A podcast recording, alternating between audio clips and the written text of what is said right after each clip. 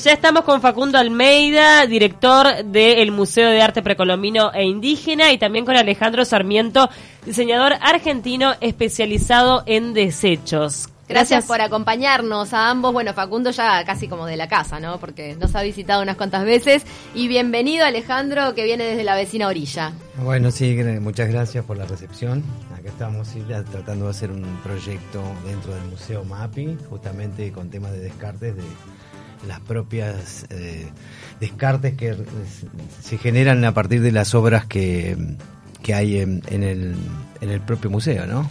Sí, es un en poco las exhibiciones. La, idea, ¿no? Digo, nosotros eh, tenemos un problema que era, en realidad no es que apareció, eh, que, fuera de ahora, sino que es de siempre, pero ahora lo visibilizamos y es la cantidad de desechos que generamos cada vez que desmontamos una exposición temporaria. Nosotros más o menos cada tres, cuatro meses eh, retiramos una exposición y eso genera una cantidad de material que está en buen estado por una parte y por otro lado que, se ha usado muy poco tiempo. Y esto de alguna manera se quedó más evidente en la última exposición, que fue Los otros rostros de la Amazonía, con máscaras indígenas de la Amazonía. Sí, lo recordamos. Este, que habíamos hecho una, un montaje muy escenográfico, ¿no? Uno entraba a la sala y entraba de alguna manera a una selva, entonces eran unos banners de poliéster impresos con, con follaje selvático y aquí vino el gran problema, ¿no? Porque por un lado era una exposición donde generábamos mucho desecho por el montaje, tipo de montaje que habíamos este, pensado, y por otro lado, eh, en la exposición hablábamos de la fragilidad de la Amazonía, de la necesidad de preservar el medio ambiente, y entonces nosotros mismos estábamos atentando contra el propio discurso de la exposición, porque en poquitos días íbamos a desechar 75 banners de poliéster eh, a la basura. ¿ah? y ahí se ponen en contacto con Alejandro. en realidad con Alejandro nos conocemos nosotros hace muchos años. este, en una época eh, trabajamos juntos en un proyecto en la cárcel de mujeres de Seiza, en Argentina, justamente con producción de, objetos de diseño, de este, este trabajo que es Alejandro, que ahora les va a contar. Entonces ya nos conocíamos, yo he seguido mucho la, carrera de él, tiene una carrera internacional impresionante y bueno, y era la persona indicada para ayudarnos a resolver este problema. ¿no? Entonces eh, lo convocamos para, para hacer este taller que ahora les va a contar, pero la idea es que esto sea el puntapié inicial de un proyecto, de un proceso permanente, entonces cada tres, cuatro meses que Alejandro vuelva a hacer un nuevo taller con los nuevos desechos y generar objetos de diseño, por un lado para comercializar en la tienda, en la tienda MAPI, por otro lado, van a estar también en la pasionaria que se han sumado a esta iniciativa. Vamos a sumar también desechos de nuestros proveedores, no solamente los que genera el MAPI, sino de otras empresas con las cuales nosotros trabajamos habitualmente. Y, bueno, queremos hacer un proyecto a largo plazo. ¿no? Este, este taller ya está declarado de interés por el Ministerio de Turismo dentro del Plan Nacional de Turismo Sostenible. Y por otro lado, estamos en un proceso de presentar eh, esta idea en, en, la ANDE, la Agencia Nacional de Desarrollo, para validarlo como un proyecto de la economía circular, ¿no? porque justamente lo que hace es resolver toda la cuestión de, de los desechos, tanto del museo como en, la producción de los objetos de merchandising. Alejandro, ¿cuándo empezaste con esto del reciclaje creativo, a tu preocupación por el medio ambiente? Y sabemos que tenemos que, tenés proyectos que han tenido alcance internacional, como por ejemplo Vaca Valiente. Eh, contale un poquito de los oyentes cómo, cómo empieza tu, tu interés por, por, el, por lo que es la sostenibilidad y cómo fuiste desarrollando todo esto. Eh, bueno, sí, fue un cuestionamiento ya inicialmente, de apenas me recibí de, como diseñador. empezó el, problema de por sí de conseguir poder llevar a cabo tus ideas y a través de la industria y la poca predisposición posición que había de los estudios de diseño del momento, porque estaban muy completos y no había espacio, entonces uno tenía que poder llevar a cabo sus cosas de algún modo, sus ideas. Entonces decidí que la búsqueda de la materia prima a través de los descartes industriales y los desechos sólidos urbanos era una posibilidad de justamente de obtener grandes cantidades para poder diseñar objetos en serie, no que sea un producto único y artístico, mm. sino que uno puede hacer muchas veces repetir ese objeto. Y a partir de ahí fue que empecé a trabajar de este modo y cada vez fue ampliándose, buscando nuevas posibilidades en distintos materiales y bueno, fue bastante exitoso. ¿Y objetos de qué tipo has creado con desechos? De todo tipo, hay luminarias, así de sillas, mesas de cartón, hay infinidad de cosas. Lo que pasa es que siempre buscando la manera de estructurar y de que el, de que el objeto se convierta en un objeto de diseño y de alguna manera descontextualice completamente el, lo que fue anteriormente, es decir, que uno no visualice prácticamente Su, su vida anterior. Y eso requiere un cambio de, de, cabeza en cuanto, por ejemplo, cuando vas a buscar la materia prima, realmente ver eso que para el común denominador de la gente es un desecho o es basura, por decirlo lisa y llanamente, verle ese potencial, ¿no? Requiere primero como, como un cambio de mirada. Claro, sobre todo cuando uno lo empieza a ver así, ya empieza a ver en todo potencial. Es decir, cada cosa tiene su posibilidad. ¡No tires eso! Claro. Ay, lo me encantaría tener esa cabeza, porque para mí... Hoy hablábamos que para nosotros un recipiente es solo un jarrón, ¿viste? Nos cuesta mucho dar ese paso de visualizar, pero en las escuelas aquí se está aplicando, en algunas, un poco. De hecho, mi hija este fin de semana tiene el desafío, y te voy a pedir todos los piques, de hacer un banco con bidones de agua. Un desafío re interesante. Bueno, pero es algo que en definitiva se puede llegar a cultivar desde bien pequeño. Es lo que tenemos que intentar hacer de ahora en más con las nuevas generaciones, ¿no? Sí, la idea del aprovechamiento es muy anterior a nosotros. Es mm. decir, antes que que venga esta vorágine comercial, podríamos decir, donde todo se compra y se descarta y se compra y se descarta continuamente, había un concepto de aprovechamiento en la sociedad, no se tiraba nada. Claro, el otro día justo veo un artículo que decía, nuestros abuelos pudieron vivir sin plástico, o sea, vos también podés hacerlo. Bueno, o sea, antes, existía una vida sin plástico. Yo no, me olvido más de mi, de mi abuela pegando los jabones para un nuevo jabón, ¿no? Como que ese tipo de cosas, los restos de los jaboncitos.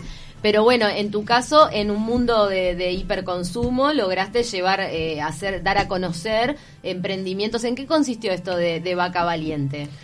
Eh, Vaca Valiente fue un proyecto asociado a una persona que se llama, otro diseñador, que se llama Pedro Reisig, con quienes formamos Vaca Valiente y decidimos hacer un estudio sobre las posibilidades de estructurar el cuero ecológico. El cuero ecológico es una empresa argentina que rescata de las curtiembres, restos del cuero, de, y, y, hace un, algo que se llama cuero flex. Y a partir del cuero flex nosotros empezamos a buscar maneras de estructurar este material y de encontrar la posibilidad de hacer nuevos objetos con este material. ¿Objetos como qué? Y hay muchos, sobre todo son objetos de escritorio, eh, algunas para colocar botellas de vino, son objetos bastante sencillos, por justamente pues un material laminar que no, no propone demasiadas posibilidades, aunque hay infinidad de productos que se han hecho, casi todos tienen que ver con el ámbito del escritorio, de la oficina. Qué bueno. Eh, Portalápices, ese tipo sí, de cosas. Sí, sí, son objetos muy simples y porque también para usar recortes del material, es decir, el material tiene una orientación dentro del mundo de la industria y se hacen determinadas cosas, aunque es limitado.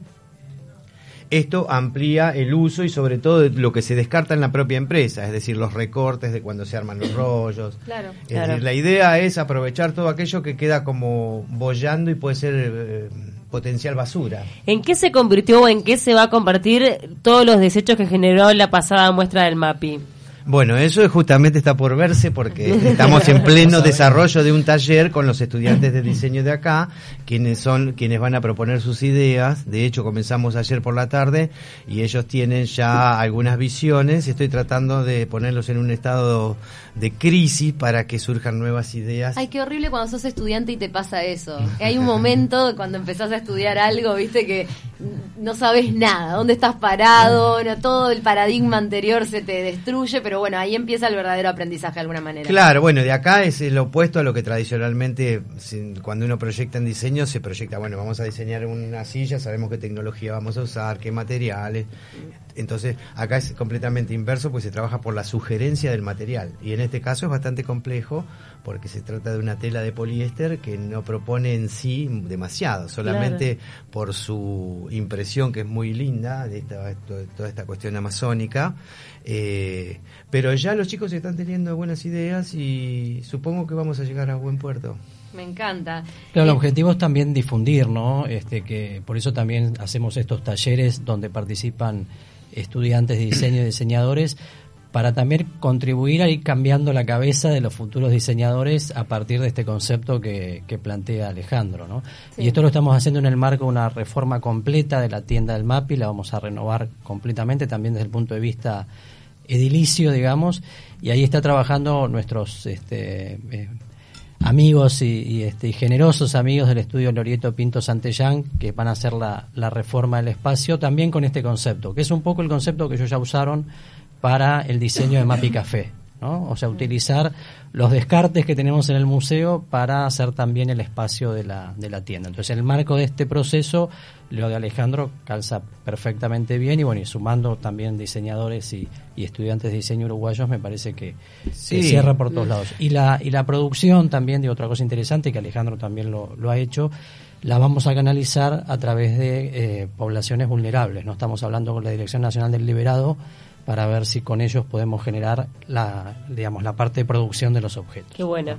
Ahora, ¿por qué tenemos esa idea de que lo sostenible, sustentable o reciclado es más caro? ¿Es más caro realmente por el tiempo que lleva? Porque uno pensaría debería ser más barato porque estamos hablando de reciclar algo que ya está.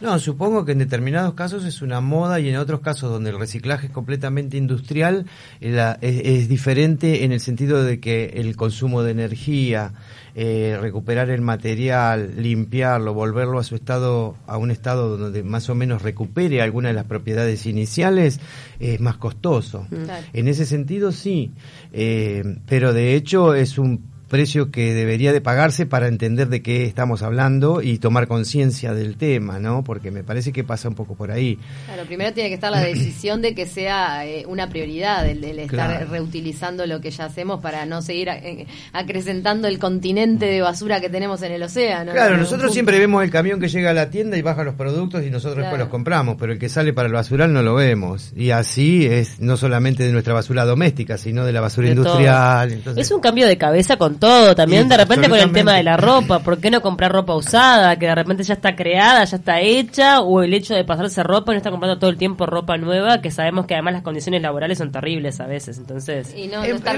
hemos caído como en una cuestión de consumo que no hemos sabido eh, entender a lo mejor y, y- y nos hemos entusiasmado Es irracional el consumo que estamos Sí. realizando como Sí. humanidad, Eh, pero bueno, eh. estos diseños, ya que estábamos hablando del, del precio y todo, do- eh, ¿dónde se venden en, en el caso de, de la- de las, eh, las cosas que diseñás y que después son producidas? Eh, tengo bueno, muchos canales de venta, eh, no, no generalmente en muchas tiendas porque las tiendas de diseño de Buenos Aires toman las cosas a consignación. Entonces yo me cansé muchas veces de dejar productos, todos dejamos productos y el dueño de la tienda no le da valor a nada. Ah, lo tiene ahí. bueno. Entonces, lo de todos, eh, no solamente lo mío. Entonces, Sí, sí. eso degrada muchas veces los productos, no los atienden, no los cuidan, no los limpian, no los, no los protegen. Entonces, yo vendo, ahora hay otros canales más interesantes que tienen que ver con los canales que tienen que ver con la internet y, Claro, y hay otros modos de venta, Mercado digitales. Libre, hay infinidad de plataformas, tiendas virtuales. Entonces, ese es un mercado bastante interesante. Y después tengo algunos personajes que a veces vienen a Buenos Aires, que son de otra parte del mundo, y compran, por ejemplo, cinco sillones así, y ellos después tienen distribución en Nueva York, Milán y, Ah. y Australia. Claro. Han hablado con algunas organizaciones, por ejemplo, estaba pensando en CEPRODI, que me imagino que Facundo debes conocer el trabajo que hacen, donde también a, a- a través de repente de lonas, este que que están donando a las empresas generan un montón de, de material, ¿no? Bolsas, materas, carteras, y dan trabajo a madres este, Sí, sí, con de hecho hemos tenido algún proyecto en conjunto con el MAPI. Un poco la esta visita a Alejandro, que además es la primera vez que viene a Uruguay y está ¿Es encantadísimo. la primera vez que cruzás el charco? Es la ¿En primera serio? vez. te Dios. Qué raro. ¿Qué te ha parecido Montevideo? Me encantó, la verdad que me encantó. Yo no conocía, no sé, le decía que no tengo una explicación de por qué no vine acá nunca, a pesar de que he andado por mi trabajo, por suerte, por muchos lugares del mundo. Y, y estando tan cerca, nunca había arrimado a este lugar y bueno, espero poder seguir viniendo más seguido. Pero ahora estás medio viviendo acá o... No, no, vine en esta oportunidad por cuatro días y después de que nos organicemos, supongo, Lo estamos entusiasmando. si me ayudan, chicas, hacemos un esfuerzo y nos, traje- nos traemos a Alejandro Sarmiento a Montevideo. Así se Este, lo digo. Sí, en realidad sí, porque... Conozco tanto argentino que dice, yo me iría a vivir a Montevideo, yo me iría a vivir, porque bueno, un poco más... tra- Sí, se nota un poco más. Sí, sin duda, sin duda. Es mucho más tranquilo. ¿Sos de Buenos Aires propiamente dicho? Me alejé de Buenos Aires, vivo en las afueras porque no toleré tampoco toda la locura de la ciudad en determinado momento, sobre todo cuando nacieron mis hijas. Así que en ese momento decidí alejarme y desde ese tiempo uno cuando va a Buenos Aires también ve la, la locura de la ciudad y eh, lo alterado que está todo siempre. Entonces también cuando uno encuentra un espacio como este que se, se nota como una vida mucho más tranquila, también se entusiasma por ahí con arrancar para un lugar así y tener una experiencia nueva. Mirá, te está dejando la puertita abierta, Obvio, obvio, sí, Y bueno, y ahora con mi interés personal, porque tengo un desafío del fin de semana. Eh, ¿cómo, ¿Cómo fue tu descubrimiento sobre las botellas plásticas? ¿Qué, constru- ¿Qué construís con ese plástico reciclado? Dame ideas, por favor. Bueno, lo que pasa es que yo diseñé una herramienta que permite convertir en las botellas de plástico en una cinta. Esa cinta puede variar el espesor, eh, puede ser de, dos- de medio milímetro hasta dos, hasta 20 milímetros. Pero tenés que tener un- una maquinaria Es especial. un, un dispositivo muy sencillo que se puede construir muy fácilmente y con ese dispositivo uno corta esas cintas y con eso se pueden hacer tejidos de todo tipo y creo que en ese caso el único límite es la imaginación de cada uno. No, Es, como una tela resistente que con la que se pueden construir, yo que sé. Es sillas, una cinta, es claro. cinta, Estas cintas, estos hilos pueden ser de, se pueden tejer en todos los sistemas de telar, aguja, dos agujas, macramé. ¿Cualquier botella de plástico puede ser? Cualquier botella de plástico, ya que también he descubierto un modo de aquellas que tienen una textura y son más complejas para cortar con este utensilio, eh, si pasándolas, solamente colocándole la tapa y pasándolas por la hornalla, pierden toda esa te- textura, se alisan y se pueden cortar con este Mirá. sistema. Y debe ser un material súper resistente. Estoy pensando de repente. Tiene en una mesas, calidad excelente, es un material, eh, que imagínate que fue concebido para que la botella esté expuesta a los rayos de... No, te haces un juego de jardín con eso, te dura eternamente. toda la vida. Y bueno, imagínate que una botella tarda mil años en desaparecer. Claro. Así que vamos a tener botellas, pa- o sea, para siempre. Por eso también yo trato de difundir este modo de obtener este material y darle una vida útil más allá y valor agregado a la botella también. ¿Y has podido hablar con de repente algún empresario que masifique tu, tu proyecto? Sí, el proyecto, eh, el proyecto, es- eh, este proyecto de las botellas nació en 1993, cuando yo, yo estaba viviendo en el extranjero y volví y, y en Buenos Aires estaba lleno de botellas. Yo recordé una herramienta que usaba en, en- en el campo para cortar tientos de cuero y transferí esa idea al de la botella y funcionó perfectamente. A partir de ahí yo empecé a mostrar este proyecto y recién en el 2001, cuando nosotros tuvimos un problema político muy grande, se visualizaba otra gente en la calle que juntaba la basura, pero deje- seguía dejando la botella. Propuse esto a través del, del Centro Metropolitano de Diseño, de crisis. mostrarlo en plena crisis, para que aquellas personas que no, que no juntaban las botellas le encontraran una posibilidad a la botella, le transferimos este conocimiento y manera de generar cierto tipo de productos para que ellos pudieran darle valor agregado y no vender la botella por kilo que no tiene costo, o sea, no tiene un valor, o sea, nadie juntaba la botella porque por 70 botellas te daban 25 Claro. centavos. Entonces la botella siempre quedaba en la calle. Y bueno, y eso generó un circuito y la verdad que ha trascendido hasta África, llegó, qué sé yo. Claro. Me- tengo noticias de gente que me manda así, que vio el video, que está en, en- en Vimeo, eh, y ese video muestra cómo funciona la herramienta, cómo obtener esta materia prima, por lo tanto, eh, todo aquel que la ve puede deducir fácilmente cómo realizarla, y eso le ha dado alcance mundial. Impresionante. divino, la verdad, impresionante. Sí. Facundo, perdón. No, es que necesito aprovechar este momento Dale. para pedirle que Para me hacer la tarea, la tarea. ¿Cómo harías un ¿Cómo se llama con tu hija? ¿Cómo se llama tu hija?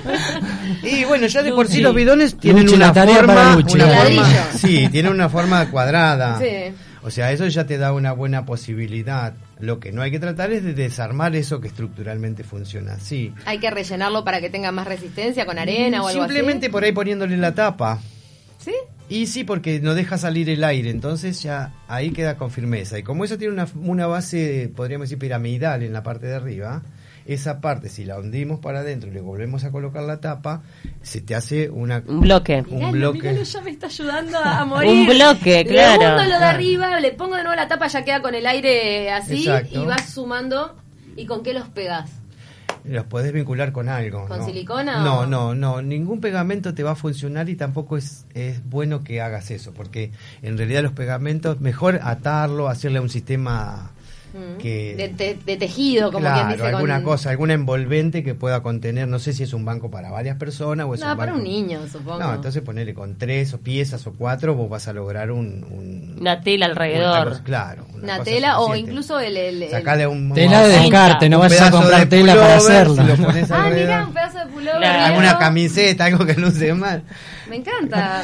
Algo que pueda, que pueda perimetrar eso. quiero 12 para Luchi el lunes. Alejandro, me alegraste el fin de Y, semana y porque esto no tiene silicona ni nada, ¿eh? Claro, que no Todo tenga reciclado. nada. Claro, que no tenga ninguna cosa que sea también un componente que en definitiva por reciclar algo está... estás Va en utilizando contra. otro. Claro que ahí- Tenemos que un- de achicar un, ese este, tipo Me de cosas. encanta, ¿no? Un- Pero está muy bueno. Un paréntesis con esto interesante, ¿no? Porque con este comentario que hace, todo lo que él propone es utilizar eh, la energía manual, ¿no? O sea, no utilizar otras energías, utilizarlo lo menos posible. Claro. Con lo cual, el, el reciclaje es genuino, ¿no? Porque hay muchos procesos de reciclaje de materiales que terminan consumiendo más energía en el proceso que, lo, que eh, digamos, que la ganancia del reciclaje. Terminás cayendo en una dicotomía ¿no? que es lo que no se busca. Claro, Entonces, no, y además también la colaboración desde ¿no? este tipo de cosas como las que vos estás planteando también tiene que ver con que la industria que recicla industrialmente, valga la redundancia, el PET, que es el material de las botellas, no da abasto en relación a lo que se consume. Y estoy hablando de ciudades de Europa, no estoy Sí, hablando sí. de nuestros países porque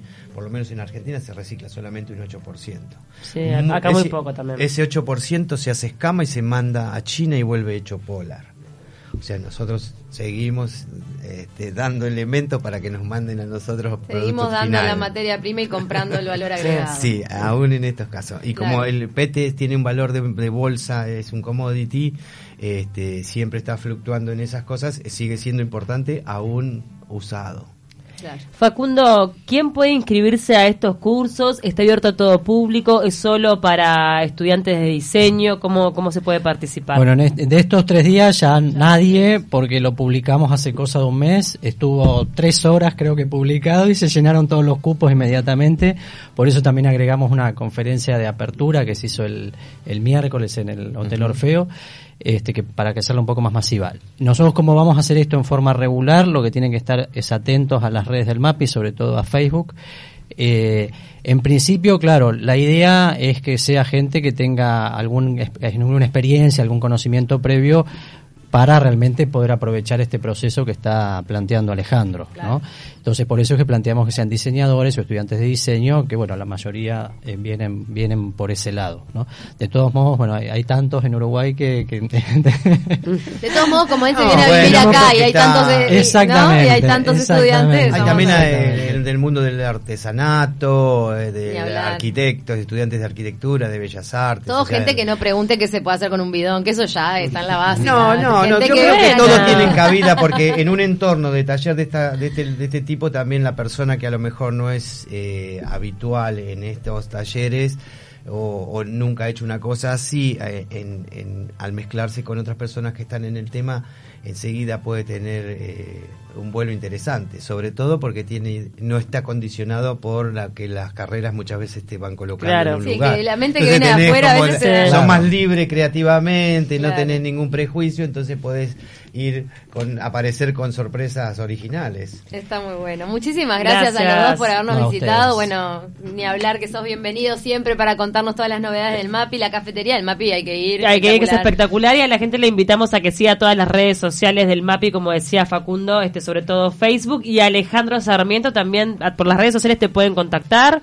Sí, por Instagram o Facebook, eso, generalmente estoy ahí en mi página web, siempre está muy abandonada. Ah, está abandonada. abandonada. La web abandonada. Por el- sí, cuando aparecen las redes sociales uno deja ya ¿Viste? ciertas cosas que Es verdad. Futuro vecino, así que lo vamos a tener cerca. seguramente. Gracias. Muchas gracias. No, gracias a ustedes.